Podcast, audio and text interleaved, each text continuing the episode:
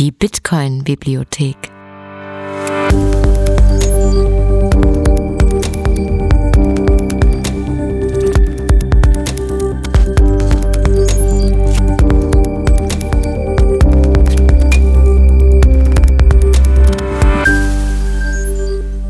Der Bitcoin-Lese-Podcast.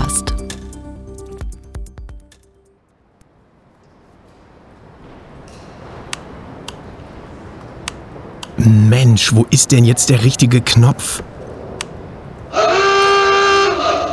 Hm, der war's nicht. Ach, der war's. Liebe Besucher der Bitcoin-Bibliothek, hier spricht der Bibliothekar. Bitte beachten Sie folgende Hinweise. Der Verleih von Solana-Büchern musste bis auf weiteres pausiert werden. Wir warten auf ein Update des Verlags.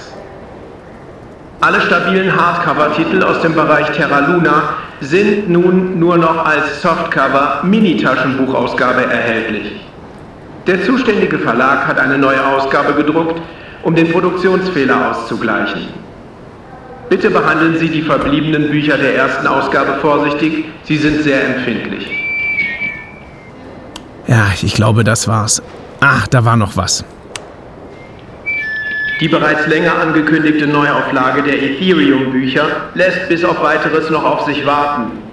Die Verlagsgruppe wird uns benachrichtigen, sobald sie ein Konzept für die Neuauflage hat. Vielen Dank für Ihre Geduld.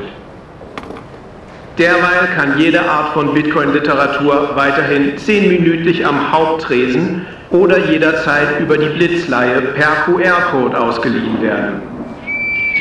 Hier noch ein aktueller Veranstaltungshinweis. In Lesezahl 21 findet jetzt die Lesung des zweiten Teils von Bitcoin ist Venedig statt. Die Teilnahme ist wie immer kostenfrei. Lightning-Tipps und Boosts sind aber herzlich willkommen. Vielen Dank für Ihre Aufmerksamkeit. Aber jetzt muss ich erstmal aufs Klo. Ist das Ding jetzt aus?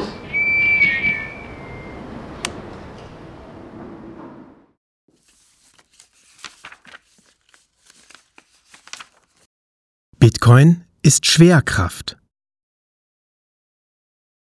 Ein an eine Regierung verliehener Geldbetrag und der berechnete Zinsbetrag werden als risikofrei angenommen, da angenommen wird, dass eine Regierung weitere Geldbeträge besteuern, leihen oder drucken kann, um ihre Schulden zu bezahlen. Diese drei Möglichkeiten stehen einer modernen Regierung in der Tat zur Verfügung, aber man darf nicht außer Acht lassen, dass der Staat bei der Anlage des geliehenen Geldes keinen Zugang zu risikofreien Renditen hat. Die oben genannten Optionen sind in Wirklichkeit nichts anderes als Mittel, um die Rechnung auf andere abzuwälzen, wenn sich die Tatsache eines nicht risikofreien physischen Systems schließlich erneut durchsetzt. Tarek El-Divani bis heute war es sehr schwer zu verstehen, welche Menge an Kaufkraft das Fiat-System friedlich in Richtung Bitcoin verlassen hat. Der Verkaufspreis von Bitcoin in Fiat ist nur ein anderer Name für einen Schuldschein gegenüber der Bank. Bitcoin zu seinem Fiat-Preis zu kaufen, erzeugt wahrscheinlich eine niedrigere Zeitpräferenz, die, wie oben diskutiert, zum Konsum von weniger Müll führt. Ein Effekt, der jedoch möglicherweise noch nicht der Realität entspricht. Dies wird sich ändern, wenn die Leute anfangen, nicht nur ihr Fiat und nicht nur ihre Zeit zu verkaufen, sondern wenn sie anfangen, reale Vermögenswerte zu liquidieren. Gold wird wahrscheinlich das erste Opfer sein, aus leicht verständlichen Gründen, da Bitcoin in fast jeder Hinsicht ein Upgrade ist. Aber Gold ist nicht systemrelevant. Diese Verschiebung wird spürbar sein, aber ansonsten keine Auswirkungen haben. Wenn der Akkumulationsprozess kurzfristige Kredite, Immobilien und passives Eigenkapital erfasst, dann geht die Party erst richtig los. Diese drei sind künstlich große Vermögensklassen, da sie die jure produktiv sind, also Geld generieren und nach Rendite bewertet werden, aber de facto spekulative Sparinstrumente sind da langfristiges Sparen mit Fiat unmöglich ist. Noch entscheidender ist jedoch, dass sie systemrelevant sind. Ihre Preise beeinflussen in ihrer Gesamtheit die Kapitalbildung. Die Quintessenz des zweiten Teils von The Capital Strip Mine ist, dass diese Preise falsch sind und daher das Kapital so schnell abgebaut wird, wie es gebildet wird. Dies umzukehren ist die langfristige Hoffnung, aber die kurzfristigen Mechanismen dieser Umkehr zu antizipieren, ist eine ganz andere Sache. Die wichtigste Erkenntnis ist, dass, wenn diese Vermögenswerte tatsächlich nach Rendite bewertet würden, die Art von Zuflüssen, die ich erwarte, keine Auswirkungen auf langfristige Inhaber haben würde, abgesehen von einer kleinen Enttäuschung. Da dies jedoch nicht der Fall ist, kann jeder erhebliche Abfluss leicht zu einer sich selbst erfüllenden Prophezeiung werden. Unternehmen verwenden kurzfristige Kredite als Ersatzbarmittel mit einer Inflationsschutzrendite, wie winzig sie heutzutage auch sein mag. Dies ist jedoch keine Investition. Es gibt keinen Vorteil, aber einen ausreichend sicheren Schutz vor Verlusten. Wenn der Abwärtsschutz verschwindet, dann verflüchtigt sich das gesamte Angebot und beachten Sie, dass dies leicht passieren könnte ohne dass es zu erheblichen Verkäufen kommt, sondern einfach zu einer Vernachlässigung des Kaufs, da der springende Punkt bei kurzfristigen Krediten darin besteht, dass sie kontinuierlich verlängert werden. Was wahrscheinlich als nächstes passieren würde, wäre, dass die Zentralbanken eingreifen, um diese Märkte mit dem Kauf von Vermögenswerten zu stützen. Was natürlich die beste vorstellbare Bestätigung des Nutzens von Bitcoin ist. Hinter all dem steht die scheinbar einfache Frage nach dem fairen Wert von Bitcoin. Es wird immer ein Zögern geben, Ersparnisse von etwas so gut Verstandenem und natürlich bepreisten wie kurzfristigen Krediten auf Bitcoin zu verlagern, weil man völlig unsicher ist, wie man den Preis von Bitcoin mit seinen Fundamentaldaten vergleichen kann. Nach und nach wird man feststellen, dass sich das traditionelle Verhältnis bei Bitcoin umkehrt. Ich glaube nicht, dass es ganz richtig ist zu sagen, dass der Preis von Bitcoin seine Fundamentaldaten sind. Aber sicherlich ist sein Preis eine weitgehend reflexe Funktion seiner Fundamentaldaten. Wenn der Preis steigt, steigen die Fundamentaldaten, und wir müssen auch darauf achten, dass wenn der Preis fällt, auch die Fundamentaldaten fallen. Ein anhaltender Angriff, der den Preis lange genug nach unten treibt, ist bei weitem das größte Risiko. Bitcoin war am schwächsten, als er am kleinsten war, aber das ändert sich, je mehr Zeit vergeht. Bitcoin ist ein schwarzes Loch, das einen unhaltbaren künstlichen Wert über seinen Ereignishorizont hinaus ansaugt. Je mehr es wächst, desto stärker wird seine Anziehungskraft. Bitcoin ist Schwerkraft. Das Argument der Realisierung als Wertaufbewahrungsmittel ist bei weitem das offensichtlichste und am wenigsten kreative und kratzt nur an der Oberfläche der wahrscheinlichen weiteren Entwicklung. Betrachten wir die Auswirkungen der zunehmenden Liquidität, die sich wohlgemerkt vom Preis allein unterscheidet. Dies ist eine notwendige Voraussetzung dafür, dass immer größere Käufe überhaupt getätigt werden können. MicroStrategy hätte das, was es ein Jahr zuvor getan hat, nicht tun können. Apple und Berkshire, wage ich zu behaupten, können immer noch nicht das tun, was sie wahrscheinlich eines Tages tun werden. Aber die Marktvertiefung hat weitaus interessantere Implikationen. Sie ermöglicht zum Beispiel die baldige Vernichtung der Devisenmärkte, die von Strike durch Zap kopiert werden soll. Es folgt eine Verlinkung des Interviews mit Jack Mallers, dem CEO von Strike, welches Preston Pish im The Investors Podcast Network geführt hat. Strike kombiniert immer enger werdende Spreads auf Fiat-Liquiditätspools mit Lightnings sofortiger Abwicklung und relativer Programmierbarkeit, um unübertroffene Devisentransfers anzubieten. Es gibt hier einige erstaunliche Eigenschaften, die es wert sind, unbedingt verstanden zu werden. Erstens kann dieser Service nicht innerhalb der Fiat-Abrechnungsstruktur abgeglichen werden. Ich meine nicht, dass es schwierig ist, ich meine, dass es unmöglich ist.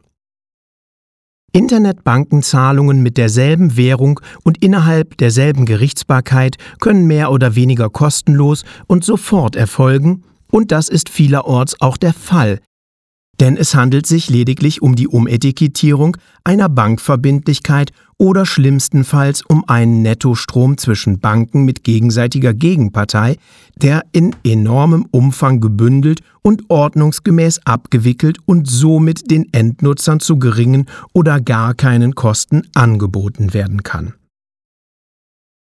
Währungsübergreifend, länderübergreifend oder beides ist dies jedoch nicht möglich. Im Grunde, weil Fiat ein Schuldinstrument ist. Was wir uns in diesem Zusammenhang als einfache Zahlung vorstellen könnten, ist in Wirklichkeit eher eine Kreditvermittlung. Jede Partei muss der nächsten Partei in der Kette vertrauen und nicht nur die operativen Kosten, sondern auch dieses wahrgenommene Risiko bepreisen, bevor sie es weitergeben, da die eigentliche Forderung erst viel, viel später beglichen wird.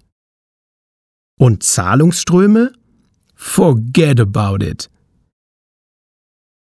Nicht in ihren kühnsten Träumen. Bei Strike ist das alles nicht relevant. Bei Lightning gibt es keine Wertuntergrenze und der Betrag wird sofort beglichen. Und das war's. Dieser Dienst setzt den Benutzer überhaupt nicht den Preis von Bitcoin aus. Und doch vertieft die Tatsache seiner Existenz und Nutzung die Märkte, was direkt dazu beiträgt, dass die Fundamentaldaten von Bitcoin und damit der Preis steigen. Und wenn intensive Benutzer dieses Systems eines Tages entscheiden, dass sie es vorziehen, die Überweisungen, die sie erhalten, in solidem, programmierbarem Open Source Geld zu behalten, nun, das macht den Prozess noch einfacher.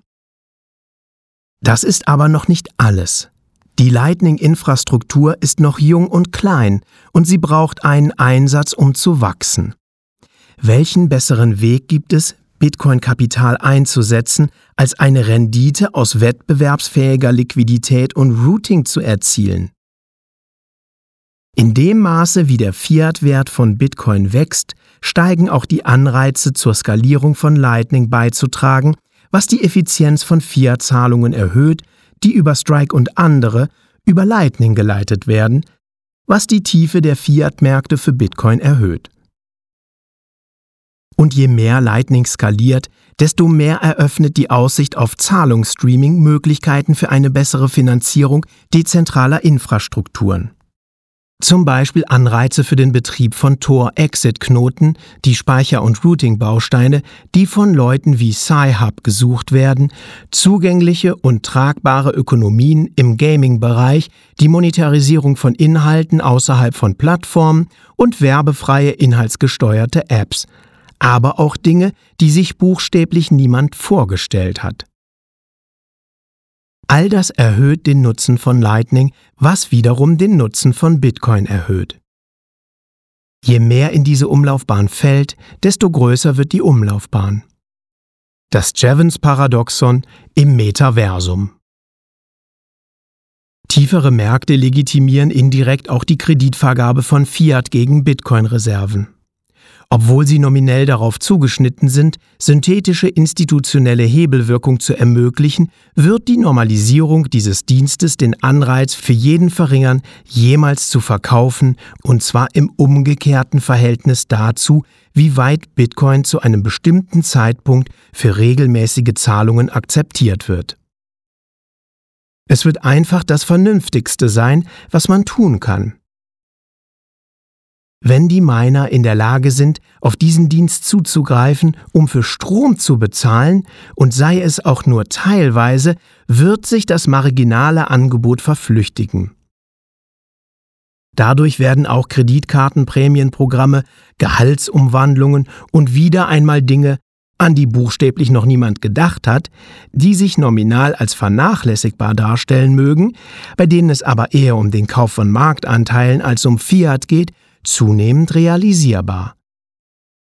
Kleine Käufe führen zu großen Käufen.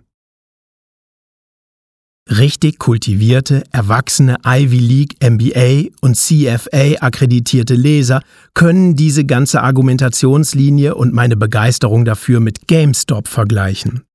Der Finanzkomödie de jour im Sinne von hochnäsigen Einzelhändlern, die denken, dass sie es dem Mann zeigen, aber in Wirklichkeit nur ihre Ersparnisse für einen Streich verprassen, aus dem Citadel letztendlich als Gewinner hervorgehen wird. Nicht meine Lesart, um das klarzustellen, aber eine gängige. Ich bin der Meinung, dass diese Leute genau wussten, was sie taten und dass man es beweisen kann, wenn man nur hinschaut. Ich würde solche Leser ermutigen, ernsthafter über die Spieltheorie nachzudenken, die mit all dem verbunden ist, insbesondere wenn zunächst Gold und dann kurzfristige Staatskredite in die Umlaufbahn von Bitcoin geraten.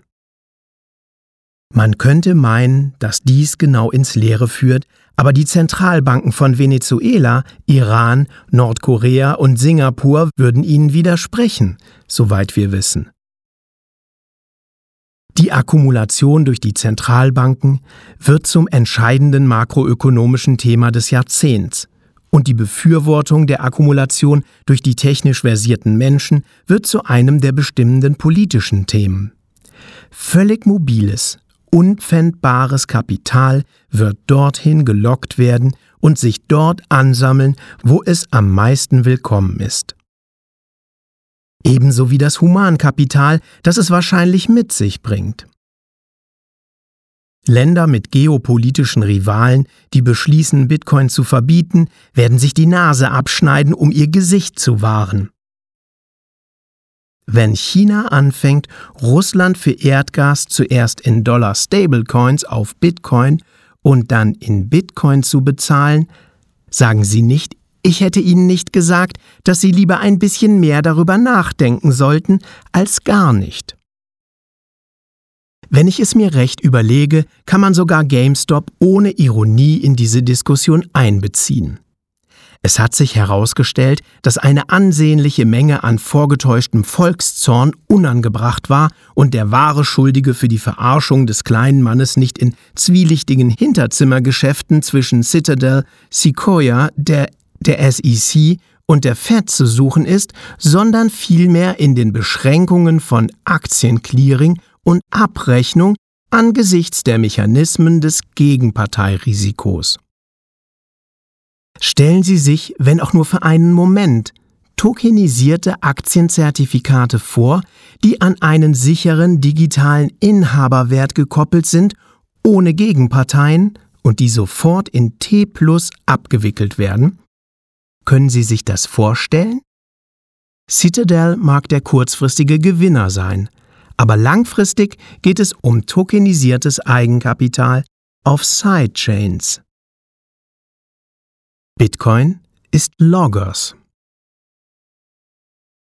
Sich eine Sprache vorzustellen bedeutet, sich eine Lebensform vorzustellen. Ludwig Wittgenstein Der Gründer von LinkedIn Reed Hoffman sagte im Tim Ferriss Podcast, dass Bitcoin wie ein Wittgensteinsches Sprachspiel sei, ohne es weiter auszuführen. Wenn ich den Stab in die Hand nehmen sollte, würde ich auf Philosophical Investigations und das Diktum verweisen, dass die Bedeutung eines Wortes seine Verwendung in der Sprache ist. Mit anderen Worten, kein Wortspiel beabsichtigt, mit anderen Worten, Hoffmann hält Bitcoin nur dann für verständlich, wenn er die Handlungen der Teilnehmer so interpretiert, dass sie im Wesentlichen aus der Kommunikation mit anderen Teilnehmern bestehen, also in einer kodifizierten Grammatik ausdrücken, was sie meinen und sich auf diese Grammatik verlassen, um zu verstehen, was andere meinen. Ich denke, es lohnt sich, noch einmal Norwood Russell Hanson zu zitieren, um die Position eines funktional ungebildeten Außenseiters in der Gegenwart eines solchen Sprachspiels zu würdigen. Eines Anhängers der zugegebenermaßen satirischen, semantischen Theorie des Geldes. Wenn die Wahrnehmung theorielastig ist und unsere Theorie die Möglichkeit einer neuen Geldschöpfung von Grund auf ausschließt und dieses Geld die Form einer Sprache annimmt, die wir nicht sprechen, und wir diese Sprache nicht lernen wollen, weil wir glauben, dass es sie nicht geben kann, dann ist es so gut wie sicher, dass wir sie nicht verstehen. Die Tatsache, dass Bitcoin als ein Sprachspiel betrachtet werden kann, macht deutlich, warum es von Natur aus friedlich ist. Geld ist ein Informationssystem, das aufzeichnet und aktualisiert, wer Arbeit geleistet hat, die von anderen geschätzt wird, so dass Kredit universalisiert und sozial skaliert werden kann. Frederick Lane und Reinhold Müller stellen in Money and Banking in Medieval and Renaissance Venice Geld- und Bankwesen im Venedig des Mittelalters und der Renaissance fest, dass sowohl Tauschmittel als auch Wertmaßstab hinreichend zweideutig sind um Geldwert zu einer Frage des Grades zu machen und dass die beiden konzeptionell und historisch trennbar sind. Diese Aufzeichnung und Aktualisierung ist ein technisches Problem und die Frage kommender technischer Lösungen sollten nicht danach bewertet werden, wie und wie gut sie ausreichend mehrdeutige Definitionen erfüllen, sondern wie und wie gut sie funktionieren ob es sich um Reihsteine, Golddukaten oder auf Dollar laufende Bankverbindlichkeiten handelt, ob sie physisch oder digital sind, ob sie abstrakt oder instanziert sind, ob es sich um Schulden oder reine Vermögenswerte handelt. Die von Bitcoin angebotene Lösung ist in gewissem Sinne die reinste, die bisher erdacht wurde, da sie diese Informationen in Form von Sprache erfasst. Wir verwenden nur Software, um die Grammatik zu überprüfen. Wie von Ross Stevens auf der SailorCon deutlich gemacht wurde, ist Amus Formulierung der Verkäuflichkeit über den Raum und Verkäuflichkeit über die Zeit nun fest im Lexikon verankert. Es lohnt sich, dies im Zusammenhang mit dem Verständnis von Bitcoin als Sprache und Geld als Informationssystem weiter zu vertiefen. Das Wesen der zeitlichen Verkäuflichkeit ist die Solidität, das Wesen der räumlichen Verkäuflichkeit ist die Portabilität. Vor Bitcoin standen beide in einem unausweichlichen Spannungsverhältnis. Die wirtschaftliche Entwicklung führt zu einer Marktnachfrage nach Geld, das zunehmend rein informativ ist, da der Handel selbst komplexer wird, als es die Bewegung von Bargeld effizient unterstützen kann. Aber Informationen sind von Natur aus nicht knapp, und so erfordert die Beibehaltung eines gewissen Anscheins von Knappheit bei Informationsgeld, also zeitliche Verkäuflichkeit, das Vertrauen in eine zentrale Quelle der Wahrheit. Wohlgemerkt bedeutet dies nicht Fiat, sondern treuhänderisch. Vom lateinischen fiducia, was Vertrauen bedeutet. Mit relativ soliden Barmitteln, die von relativ umsichtigen Bankiers in Reserve gehalten wurden, war Bankgeld, Zahlung rein durch Belastung und Gutschrift von Konten bei einer Bank, im Venedig des 13. Jahrhunderts relativ vertrauenswürdig und tatsächlich vorherrschend und florierte. Ganz zu schweigen von Genua, Florenz, Barcelona und Brügge, die über Wechsel interoperabel waren, alles vielleicht etwas weniger zeitlich, dafür aber weitaus mehr räumlich handelbar. Aber natürlich löst Bitcoin die zugrunde liegende Spannung vollständig auf. Es handelt sich um digitale, das heißt informationelle, Knappheit. Wir erhalten die Übertragung von E-Mails ohne Vertrauen, nur mit Verifizierung. Die Abbildung zeigt die historische und technische Auseinandersetzung in Form eines Memes.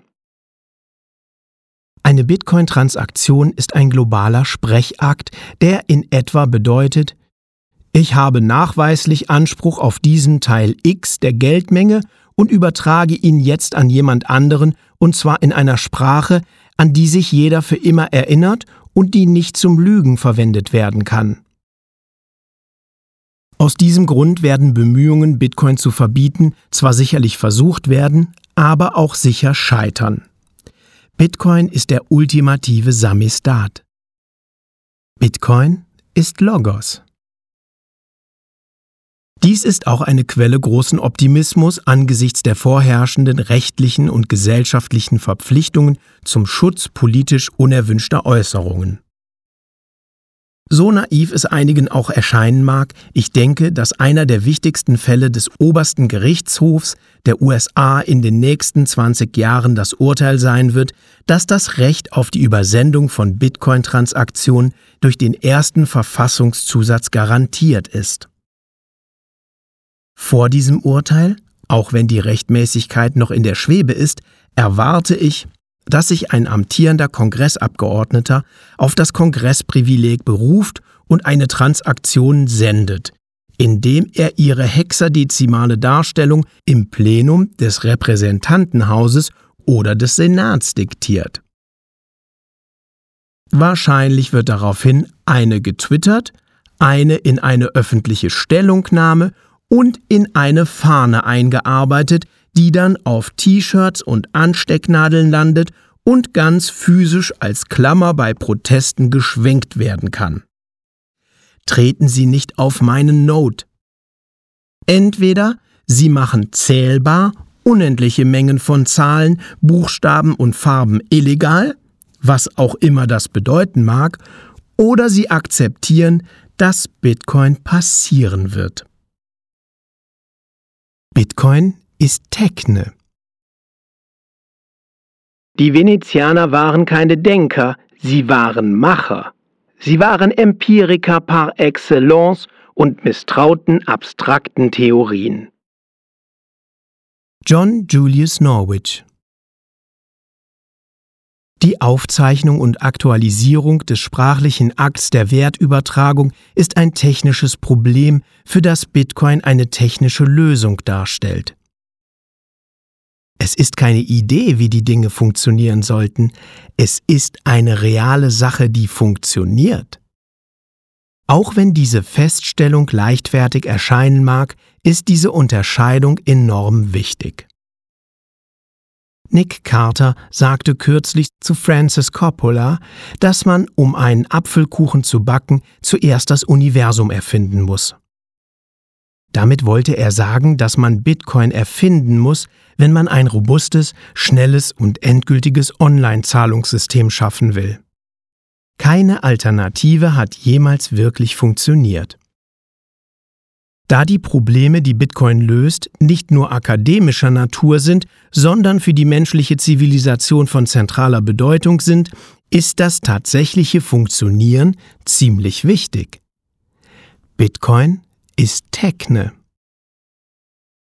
Ich denke, dass dies die wahrscheinlich größte Hürde für die meisten Neulinge darstellt, die sich tatsächlich die Mühe machen, die Details zu verstehen, denn auf den ersten Blick ist Bitcoin als technisches Konstrukt völlig absurd. Miner machen was?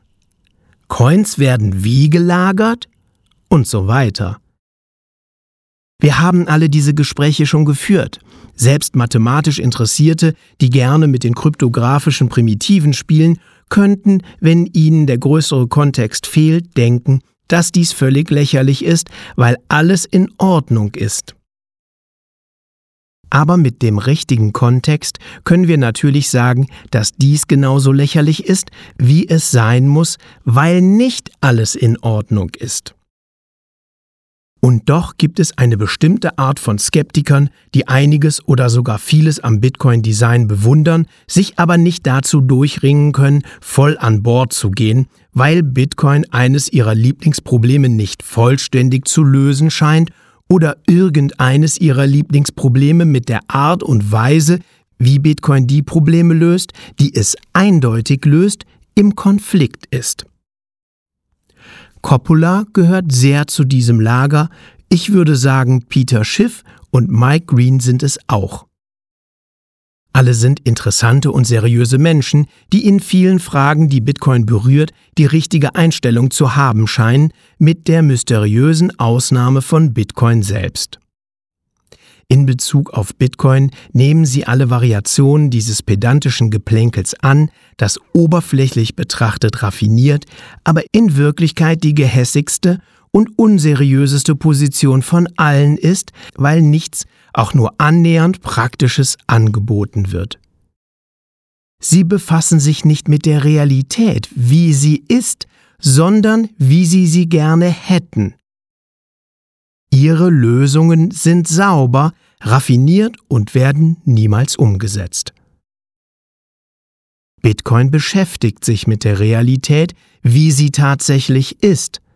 Es ist hässlich und es funktioniert. Diese ganze Argumentationslinie wird wahrscheinlich nie verschwinden, da sie bereits im Mai 2011 in Guerns mittlerweile legendärem Bitcoin is worse, is better vollständig widerlegt wurde. Das Opfer, das Bitcoin bringt, um eine Dezentralisierung zu erreichen, ist, wie praktisch es auch sein mag, ein zutiefst hässliches. Frühe Reaktionen auf Bitcoin von sogar befreundeten Kryptografen und Enthusiasten digitaler Währungen waren fast durchweg extrem negativ und betonten die wahrgenommene Ineffizienz und im Vergleich zu den meisten Kryptographien schwachen Sicherheitsgarantien. Kritiker ließen das Perfekte der Feind des Besseren sein und erkannten das Potenzial von Bitcoin nicht. In einem Beispiel von Worse is Better hat der hässliche, ineffiziente Prototyp von Bitcoin jedoch erfolgreich eine sichere, dezentrale digitale Währung geschaffen, die auf unbestimmte Zeit auf Erfolg warten kann, und dies war genug, um schließlich zur Akzeptanz, Verbesserung und zum Wachstum zu einer sicheren globalen digitalen Währung zu führen.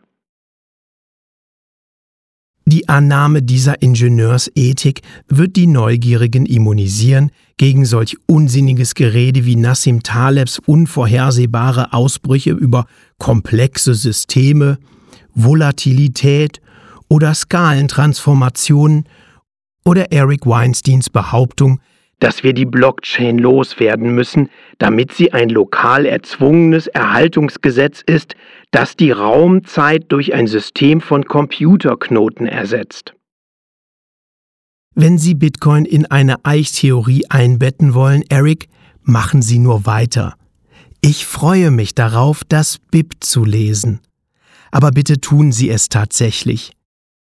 Plätschern Sie keine Chomsky-Sätze in der Metasprache und erwarten Sie ernst genommen zu werden.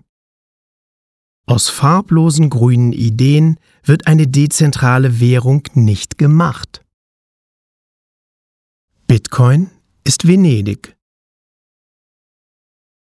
Von den verschiedenen Zentren, in denen republikanische Ideen während der gesamten Spätrenaissance diskutiert und gefeiert wurden, war Venedig dasjenige, das sich am nachhaltigsten zu den traditionellen Werten der Unabhängigkeit und Selbstverantwortung bekannte. Während der Rest Italiens der Herrschaft der Signori erlag, gaben die Venezianer ihre traditionellen Freiheiten nie auf. Quentin Skinner ich neige dazu, dass Bitcoin-Analogien, die nicht offensichtlich rhetorisch sind, unweigerlich einen fatalen Fehler haben, der sie letztlich mehr verwirrt als hilfreich macht.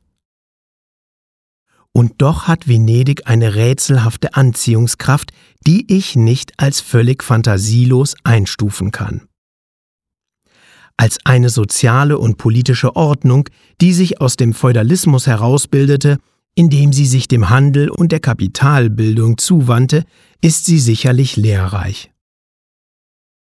Aber mir scheint, dass da noch mehr ist.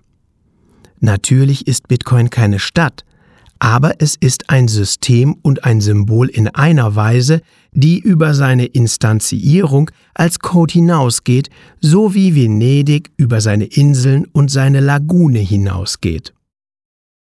Manche Vergleiche sind niedlich und einfach. Venedig war viel, viel leichter zu verteidigen als anzugreifen, so dass ein Angriff im Grunde sinnlos war. Sein Regierungsmodell war verblüffend undurchsichtig und verfassungsmäßig resistent gegen eine Beschlagnahmung. Wenn eine Beschlagnahme dennoch zu einer realistischen Bedrohung wurde, schien eine Immunreaktion ausgelöst zu werden, die die Gefahr umging. War die legendäre Niederschlagung des Aufstands von Baja Montetiepolo, die nicht durch die Sicherheitskräfte der Kommune, sondern durch eine alte Frau, die einen Stein aus dem Fenster warf, ausgelöst wurde, eine primitive von Benutzern aktivierte Softfork? Sicher, warum nicht? Und was ist mit dem Ausbruch aus einem dunklen Zeitalter, das vor allem durch die Geldentwertung gekennzeichnet war? Pirens Beobachtung deutet sicherlich auf einen Präzedenzfall hin. Wenn zugegeben wird, was zugegeben werden muss, dass das Wiederauftauchen von Goldmünzen wie dem Florin aus Florenz und den Dukaten aus Venedig im 13. Jahrhundert eine wirtschaftliche Renaissance Europas kennzeichnete, so gilt auch das Umgekehrte. Die Aufgabe der Goldmünzprägung im 8. Jahrhundert war Ausdruck eines tiefgreifenden Niedergangs. Was ist mit Venedigs relativem Egalitarismus? John Julius Norwich schreibt in A History of Venice, dass Venedig berühmt war für ein Rechtssystem, das Reichen und Armen, Aristokraten und Handwerkern, Venezianern und Ausländern unparteiischen Schutz gewährte, denn in der Theorie jedenfalls und größtenteils auch in der Praxis war jeder, der unter dem Banner des heiligen Markus lebte, vor dem Gesetz gleich. Pirenne merkt an, dass diese Haltung im Wesentlichen auf den Notwendigkeiten des Handels beruhte und daher über die eigene Gerichtsbarkeit und die inneren Angelegenheiten der Stadt hinausging. Kein Skrupel hatte bei den Venezianern irgendeine Bedeutung, Ihre Religion war eine Religion der Geschäftsleute. Es machte ihnen wenig aus, dass die Moslems die Feinde Christi waren, wenn das Geschäft mit ihnen profitabel war. Die Auffassung, Bitcoin sei unpolitisch oder Geld für Feinde hat sich mittlerweile ebenfalls herumgesprochen. Die Anekdote von Terry Crews hat mich in diesem Zusammenhang besonders beeindruckt. Er schrieb am 24. Januar 2021 auf Twitter. Ich wurde zum ersten Mal davon überzeugt, als ich auf einem Kongress in Mailand war und ich Gebühren zahlen musste, die höher waren als die, die ich an einem Geldautomaten abheben konnte. Ich ließ mir von einer Bank Geld überweisen und kam mit all meinen Papieren, aber der Bankmanager lehnte mich ab, weil ich schwarz war. Zu diesem Zeitpunkt wusste ich, dass das bestehende Finanzsystem nichts für mich war. Bitcoin weiß nicht, dass ich schwarz bin. Was ist mit Venedigs ständiger Missachtung der kirchlichen Verlautbarungen, dem buchstäblichen Gegenstück zu Kotkins modernem Klerus der elitären Geschmacksverkünder und Richtigdenker, die bereits eine trotzige und feindselige Haltung gegenüber der kommerziellen Wiederbelebung eingenommen haben und zweifellos auch weiterhin einnehmen werden, die ihnen von Anfang an als beschämend und besorgniserregend erschienen sein muss, wie Pirenne es ausdrückt. Aber meiner Meinung nach ist der auffälligste Vergleich wohl die Synthese unterschiedlicher Ideen zu einem finanziellen Grundstein. Im Venedig des Mittelalters und der Renaissance wurde nur wenig Bemerkenswertes für den Handel erfunden. Die doppelte Buchführung wurde wahrscheinlich aus Genua übernommen, nachdem sie ursprünglich aus der Levant nach Italien importiert worden war. Das Zahlensystem mit dem es am nützlichsten ist, stammt bekanntermaßen aus Indien und wurde über Persien, die Levant und den Maghreb ins Arabische übertragen. Die meisten anderen Beiträge zur Geschäftsverwaltung wurden wahrscheinlich aus Arabien und Konstantinopel importiert, und die materiellen industriellen Fortschritte jener Zeit stammen überwiegend aus China. Aber Venedig kombinierte sie alle in Perfektion. Die meisten Umrisse des modernen Finanzwesens waren wohl spätestens im frühen 15. Jahrhundert in Venedig vorhanden und nur sehr wenig wurde seither wirklich erfunden, sondern nur weiter kombiniert, standardisiert, skaliert oder modernisiert. Meiner Meinung nach waren nur das Zentralbankwesen und Optionen sowohl wesentlich als auch völlig neuartig. Natürlich haben sich Technologie, Industrie und Gesellschaft seitdem unermesslich weiterentwickelt und dennoch leben wir immer noch nach venezianischen Finanzgewohnheiten und haben keine Ahnung warum. Sogar das Wort Bank im finanziellen Sinne stammt aus Venedig und zwar von der Banca oder den Bänken der Geldwechsler an der Rialtobrücke. Lane und Müller weisen darauf hin, dass sich das echte Bankwesen, so ist man sich heute einig, nicht aus dem Geldverleih oder dem Pfandleihgeschäft entwickelt hat, sondern aus dem manuellen Austausch von Münzen. Das moderne Bankwesen ist das Erbe eines Problems, das die Technik inzwischen gelöst hat. Die folgende Beschreibung der venezianischen Finanzinfrastruktur um das 14. Jahrhundert aus Lanes Venice A Maritime Republic ist insofern bemerkenswert, als sie meines Erachtens eine absolut solide Grundlage für das Verständnis der Rolle darstellt, die Kreditkartennetze und Bankabrechnungssysteme heute spielen. Die Hauptaufgabe eines venezianischen Bankiers bestand nicht darin, Kredite zu gewähren, sondern Zahlungen im Namen seiner Kunden zu leisten. Selbst wenn ein Händler viele Münzen in seiner Schatztruhe hatte, war es mühsam und gefährlich, sie bei jedem Kauf herauszuholen und sich zu vergewissern, dass jede Münze echt und in gutem Zustand war. Auch wollte er nicht jedes Mal, wenn er einen Verkauf tätigte, einen ähnlichen Prozess durchlaufen. Er war froh, wenn er einen Kredit bei einem bekannten Bankier erhielt. Diesen Kredit konnte er dann für seinen nächsten Einkauf verwenden. Diese Kredite wurden nicht nur durch das Ausstellen von Schecks übertragen, wie es heute üblich ist, sondern hingen davon ab, dass derjenige, der eine Zahlung leisten wollte, persönlich vor dem Bankier erschien, der hinter einer Bank unter dem Säulengang einer Kirche in Rialto saß und sein großes Journal vor sich ausgebreitet hatte. Der Zahlungspflichtige wies den Bankier mündlich an, eine Überweisung auf das Konto des Zahlungsempfängers vorzunehmen. Der Bankier schrieb die Anweisungen in sein Buch, das ein offizielles notarielles Protokoll war, so dass keine Quittungen erforderlich waren. Normalerweise gab es vier oder fünf solcher Bankiers mit Ständen auf dem Campo neben der Rialto-Brücke. Jeder bedeutende Geschäftsmann hatte ein Konto, um über die Banken Zahlungen zu tätigen und zu empfangen. Man nannte sie Banque Discreta oder Del Giro, weil ihre Hauptaufgabe darin bestand, Überweisungen zu schreiben und so auf Befehl der Kaufleute Kredite von einem Konto auf ein anderes zu transferieren. Girare.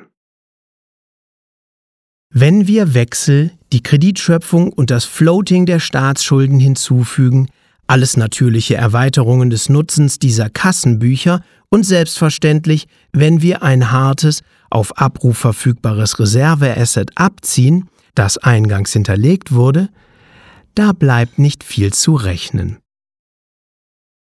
Und beachten Sie nun auch die Idee, warum die vertrauensminimierenden, nativ digitalen, rechnergeschützten und dezentralisierten Eigenschaften von Bitcoin für das Settlement und Lightning für Zahlungen dieses Setup dramatisch verbessern. Bitcoin mag magisches Internetgeld sein, aber was noch wichtiger ist, es ist Geld für das Internet. Vor 2009 konnte man jede beliebige Information an jeden beliebigen Ort der Welt schicken und zwar sofort. Mit Ausnahme der wichtigsten Information von allen. Wert. Jetzt werden wir alle eingeholt. Es wird oft angemerkt, dass Bitcoin eher eine geniale Kombination früherer Fortschritte in der angewandten Kryptographie ist als eine eigenständige Erfindung. Ich halte viel von der romantischen Vorstellung, dass Bitcoin eher entdeckt als erfunden wurde. Es ist eine Grundlage für die nächste große Phase des wirtschaftlichen Fortschritts. Bitcoin ist Venedig.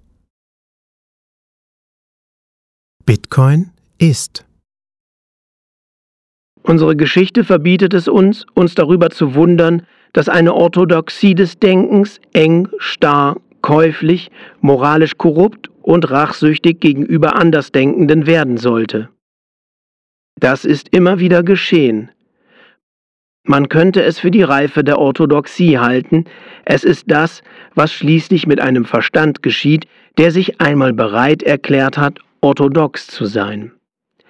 Aber man darf sich schon ein wenig amüsieren, wenn nicht gar wundern, dass dies einer modernen Wissenschaft widerfährt, die, wie sie nicht müde wird zu verkünden, gegründet wurde, um die Wahrheit zu suchen und nicht um sie zu schützen. Wenn also eine Veränderung kommen soll, dann muss sie von außen kommen, sie wird von den Rändern kommen müssen. Wendell Berry Farbenfrohe Metaphern einmal beiseite gelassen, bleibt die bemerkenswerteste Tatsache von allen, dass Bitcoin überhaupt existiert. Bitcoin ist. Dies ist unbestreitbar, auch wenn die Gründe, warum es existiert, ignoriert werden können, unser Geldsystem ist für den Abbau von Kapital optimiert und sein Aufstieg kann missverstanden werden. Das Mainstream-Verständnis von Geld macht es eher per Definition als durch Beobachtung ungültig. Ludwig Wittgenstein fragte einmal einen Freund, Sag mir, warum sagen die Leute, es sei natürlicher zu glauben, dass sich die Sonne um die Erde dreht, als dass sich die Erde dreht? Der Freund sagte, Nun offensichtlich, weil es so aussieht, als würde die Sonne um die Erde kreisen. Wittgenstein antwortete, Nun, wie würde es aussehen, wenn es tatsächlich so wäre, als würde sich die Erde drehen? Wenn ein globales, digitales, solides, quelloffenes, programmierbares Geld aus dem absoluten Nullpunkt heraus monetisieren würde, sähe es sehr ähnlich aus.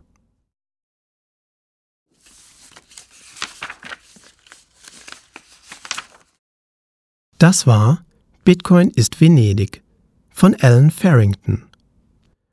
Folgt der Bitcoin-Bibliothek gerne auf Twitter unter btc-bibliothek oder unter gleichem Handle bei Telegram. Hier poste ich Neuigkeiten zu kommenden Lesungen. Wenn ihr der Meinung seid, dieser Bitcoin-Podcast kann anderen Menschen dabei helfen, Bitcoin besser zu verstehen, teilt ihn gerne und hinterlasst mir in der App eurer Wahl gerne eine positive Bewertung. Dies erhöht die Sichtbarkeit des Podcasts. Wenn ihr meine Arbeit unterstützen möchtet, übersendet mir gerne eine Lightning-Spende oder einen Boost über eure Podcast 2.0 App. Bis zur nächsten Woche. Viris in Numeris, euer Bibliothekar. Die Bitcoin-Bibliothek.